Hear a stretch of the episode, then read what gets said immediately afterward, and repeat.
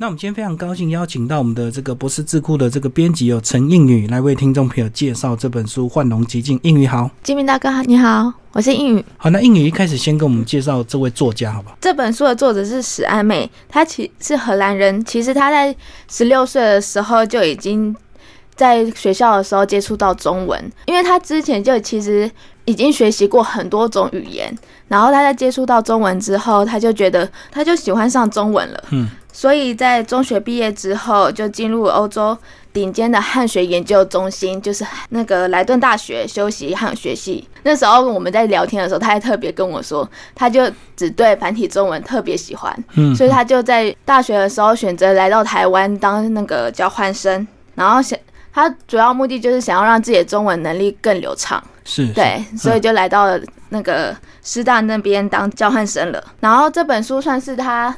亲笔翻译的作品，嗯，这本书算是他在十五岁的时候出的。对，那他现在几岁？他现在跟我差不多年纪，大概二十三岁左右。所以这个书十五岁的时候他出的是原文，然后他去年来到台湾的时候用中文把它翻出来，就对。对他出的时候是荷兰的原文，然后他就来台湾之后，他又想说要在台湾也出版一本他的小说，所以他就找到我们这边，然后。想说要自己亲手翻译它，自己翻译自己的作品就对，自己翻译自己的作品，嗯，非常特别。然后这个他现在已经回去了吗？对他已经回去了。所以他来台湾念书念多久？大概一年左右。好，那这个《幻龙极境》其实它是他系列作品的其中一本，对不对？那他在荷兰已经出了好几本，先把这个呃整个小说先稍微稍微介绍一下。嗯，这本小说它其实出版的中文版是。算是他一个系列的前传，然后他整个系列这本在讲的是他那个主要本传的爸爸的故事。然后他跟其他奇幻小说不一样的是，其他奇幻小说都是从比较多琢磨在那个打斗的情节，嗯，然后可是这本他是主要是切入的点是在他要准备回家了，嗯，对，就是他把所有的打斗情节比较。放的比较轻，他比重比较轻，放在的是他准备放弃他所有的荣耀，对，他获得的一切，然后准备放弃之后回到他原本的世界中的故事，这样。所以这个前传主要就是描述爸爸当初到底怎么样，呃，跑到这个异空间，然后跟这个呃这个国家进行一些特别的缘分，最后呢，因为他有特殊的魔法，所以他这个干到将军，然后他准备回家，就是要交棒给他的这个小孩，就对。对。嗯，所以后面其实故事还会再发展，就是呃，小孩就才是真正的主角，小孩才是真正本传的主角。那他有没有讲过，他写这样的一个题材是有受到哪些奇幻小说的影响吗？其实我们知道这几年其实呃很多奇幻小说翻拍成电影都非常流行，包括魔戒啦，或者是呃类似哈利波特这种东西。呃，对他就是在我们聊天过程中，他又说他受到了魔戒跟纳尼亚传奇这两本小说的影响，所以才会启发他说想要写奇幻小说。的部分，这样，所以他这本小说算是一个非常大的架构，对不对？对，它很是很大的架构。嗯，所以这个呃，你们今天出的这个《幻龙极境》，其实它等于是前传，然后维特将军的时空旅行只是简单交代这个呃主角的爸爸出现跟最后回家这样子。对，就是其实他跟我说的时候呢，他说他这本书其实主要的是在他的中心点就是爱。嗯，对，就是。因为爱，所以他想要保护他的。他里面有讲到他的姐姐也是跟他一起到那个世界里，然后他的姐姐在这个世界呢，就是找到了他的终身伴侣，所以他就停留在这个世界。也有提到他的侄子，因为他要找到他的接班人，他才可以走。嗯，所以他的接班人就是他的侄子。然后他就是中心点就是爱，就是对于妻子，因为他妻子在另外一个世界。对，然后他们聚少离多的情况下，他想要放弃他在异世界这部分的当将军的荣耀，然后受到国王的宠爱之类的。对，然后他就想要因为爱，所以他想要回到他妻子身边，然后跟他一起。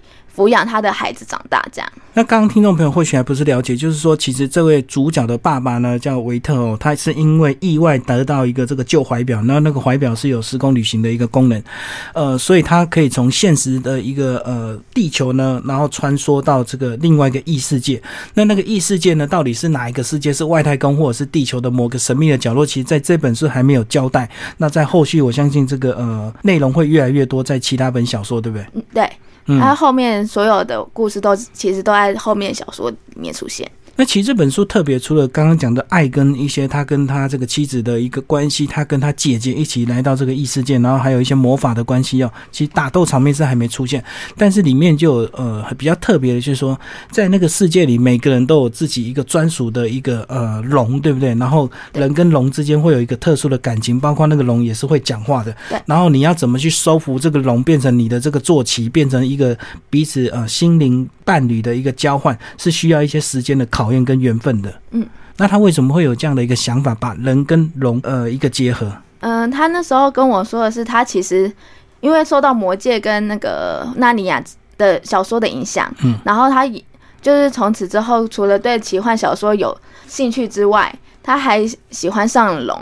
所以他想要把他的他喜欢的那个生物，就是龙，一起放到他的小说里面，所以才会有这样的情节出现。而且他已经喜欢到他那时候，我看到他他的那个项链，还有他的所有饰品、耳环，都是龙的饰品。哦，所以他喜欢这种奇幻东西。那他这个呃，来到台湾学习中文，接触这个汉文化之后，是东方的一些神秘元素有没有对他造成一些影响？在后面他的其实他总共出了三本书，对不对？对，嗯。可是其实他在来到那个台湾之前，他那三本书已经出了，是，所以可能相对的来说，汉学的中间的影响会比较少一点。嗯，可是我觉得他之后，因为他已经有来到台湾的学习过程，以及他在莱顿大学的汉学系的研究过程，他应该之后的小说里面应该还会放在一些关于中国的元素进去。所以后面就慢慢影响会反映在作品上，就对。那他计划这一本这系列总共要出多少本？他目前的话出现荷兰版本的话已经出了两，不过后续的话他正在写着进行当中，可是他目前还没有确定说他总共要出。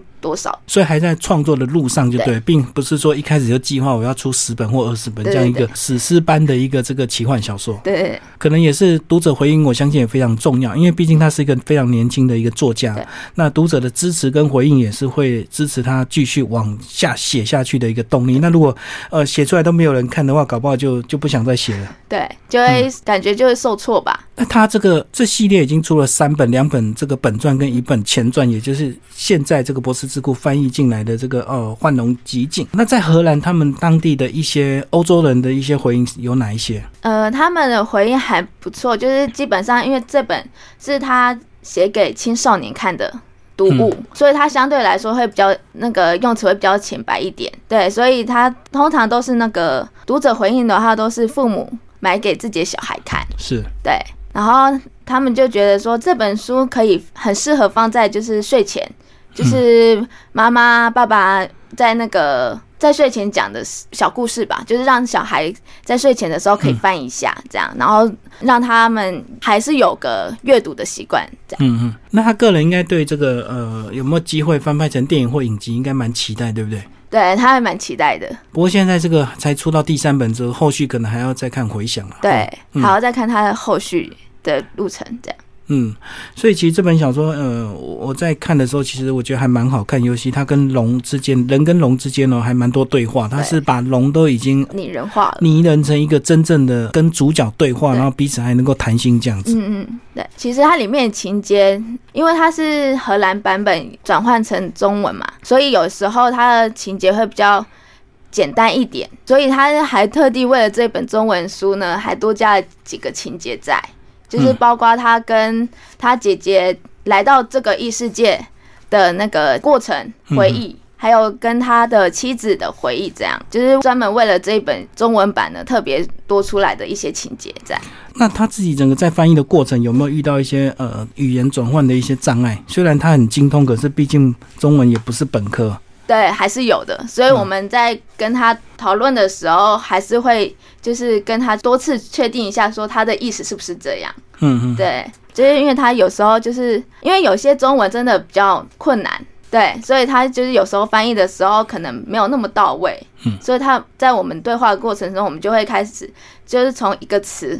开始问他说：“你是不是这个意思？”嗯，然后这个，然后他觉得跟他的理念是符合的话，我们就会把它放进去，这样。哦，所以你还要跟他多次讨论，然后还要帮他做一些呃中文的论稿，就对。对对对对，还是要的。那他其实呢，还特地写了一篇这个秩序要给我们台湾的这个读者，好不好？是不是？呃，这篇稍微简单帮我们介绍一下他在荷兰他的家庭一个情况，而且呢，他的母亲好像也非常重要，因为也是他母亲鼓励他出这本中文小说，对不对？对对对，他母亲也算是一个作家吧，就是在荷兰也算是一个知名的作家。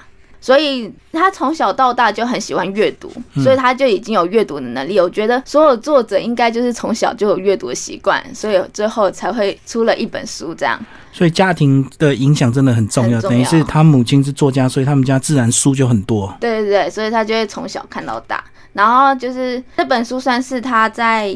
他上学的路上想到的一个故事情节，就突然一个灵感，对，突然一个灵感，我觉得还蛮好玩的。是他在说要当作家之前，他是想当外科医师，嗯嗯，对，就跟大家就是小时候梦想是一样的。他当想要当外科师医师，是因为他小时候出了一场车祸，对，然后后来因为上学，在长大的过程中，他发现他其实是对语言。文字这方面比较感兴趣，嗯，所以他转而想要成为想要当一个作家。然后自从有了这个理念、这个想法之后，他就在上学路上就一直在想说，他要可以写出什么什么题材。对，后来这本书才会这样诞生了。要不然他应该是一个知名的外科医师吧？我觉得刚描述这个情节其实跟故事的整个情节有点雷同，就是其实他飞了这个九千公里从荷兰到台湾来学中文，就跟这个主角的爸爸一样，他这个呃透过时空旅行，然后到了一个异次元空间一样。我觉得这个整个过程还蛮雷同的。对。然后当他飞了九千公里来到台湾之后，他就完全感受到台湾完全不一样的这个文化，东方跟西方真的差异蛮大。嗯，那跟这个呃维特将军也是蛮像的。这个他在地球是个平凡人，可是他到了这个魔法异世界，他就有魔法，然后武功就变得很高强，然后还变成将军这样子。嗯。那其实在这个前传倒是还没有这个呃写的很清楚，但是我相信后面应该会描述更多，对不对？对。他到底怎么样能够吸收一些这个光明的力量？这样。就是他是如何在他应该说是因为他后续本传是他儿子的故事，嗯，所以他在儿子的故事里面会比较多于琢磨他在那个异世界发生的事情上面。嗯，所以所有在前传里面不太清楚的事情，其实到了本传之后，就会相对比较来说比较清楚了。所以这本呢，等于是挑起这个读者的兴趣，让你这个继续阅读下去。那他呃，你们有没有预计这个另外两本什么时候再继续把它出版？其实有机会的话，我们会希望把它后面两本一起出版出来，因为他现在其实已经回到荷兰了。嗯，然后这本书算是他在台湾的。一个出生试体的作品，所以我是一个代表作，对，第一本作品，嗯，所以可能就是之后我们在跟他后续的联络之中，可能就会出现了，在之后。会有他的第二部作品产生。不过，即使他回到荷兰，可是现在因为这个呃网际网络的发达，其实他翻好之后寄过来，你们再帮他论一下，其实就可以发行了哈。重点就是要看台湾读者的一个回应，才会让你这个决定要不要继续再把后面这两本再翻译出来。这样，因为读者回应还是很重要的。好，那最后英语帮我们总结这本奇幻小说。嗯，这本奇幻小说其实就是关于青少年成长的。代表作就是，当我们觉得翻开这本书的时候，就会沉浸在史莱美利用很浅显易懂的，就是小孩可以知道的方式中文，然后带到它架构的世界中。它的主要的架构其实环绕的就是它的那个钟表，它的钟表是可以让它穿越时空的器具。在穿越时空的过程中呢，他获得了许多的荣耀以及国王的那个重视，可是同时呢，也让他的妻子。对，跟他之间的关系越来越呃淡薄，嗯，就会越来越淡了。所以他在这本故事中呢，主要琢磨除了是在找接班人，以及告诉他接班人需要做的事情之外，同时他还要，同时还要可以回到他的原来的世界，然后让他的妻子可以跟他多加的，就是要回归家庭去陪伴他的小孩成长，就对，等于是他错过小孩成长的这个过程，然后都在为这个异次元的这个国家打仗。对，那其实我们刚刚讲的这个魔法，其实当然呃有正派，必然就有反派，就是有另外一方比较魔法强大的一个这个黑暗力量，要这个呃并吞这个国家就对，所以他才会赋予这个保卫这个国家当一个将军的一个任务这样子。那他要回家的前提，国王就是说希望他要找到接班人，所以他才可以答应让他回家，所以他就要训练他自己的一个侄子，也就是他姐的一个小孩。那他姐的小孩呢，跟他来到这个异次元空间呢，其实就是因为嫁给一个巫师，所以。呃，会不会是因为这样的关系，他的小孩呃，才也有一些魔法的天分，所以这个在后面两集才会慢慢明朗一点。对，还是因为其实小哥剧透好了，因为他儿子算是在找到了他爸爸的怀表之后，因为他后面会有提到，就是他爸怀表之后，他就会到异世界嘛。对。然后那时候呢，其实他的这个接班人，现在这个接班人就是他的侄子特林斯。就已算是已经长大了，也就是在他的那个异世界当了一个将军的角色，嗯，所以同时他他的侄子也算是他在传承吧，就是传承他爸爸的那个心愿，让他的意念，让他的儿子可以更加的成为更加出色的将军，这样。嗯，然后保卫那个异世界。那我们今天非常感谢博士智库的编辑有陈映宇为大家介绍《幻龙极境维特将军的时空旅行》哦，我们荷兰作家史安美的第一本中文自己翻译自己的作品的一个小说。然后听众朋友有兴趣，欢迎找这本书来看哦。荷兰畅销青少年奇幻小说中文版《龙骑士的危机倒数》，距离再远都要回到自己的世界。好，谢谢映宇，谢谢。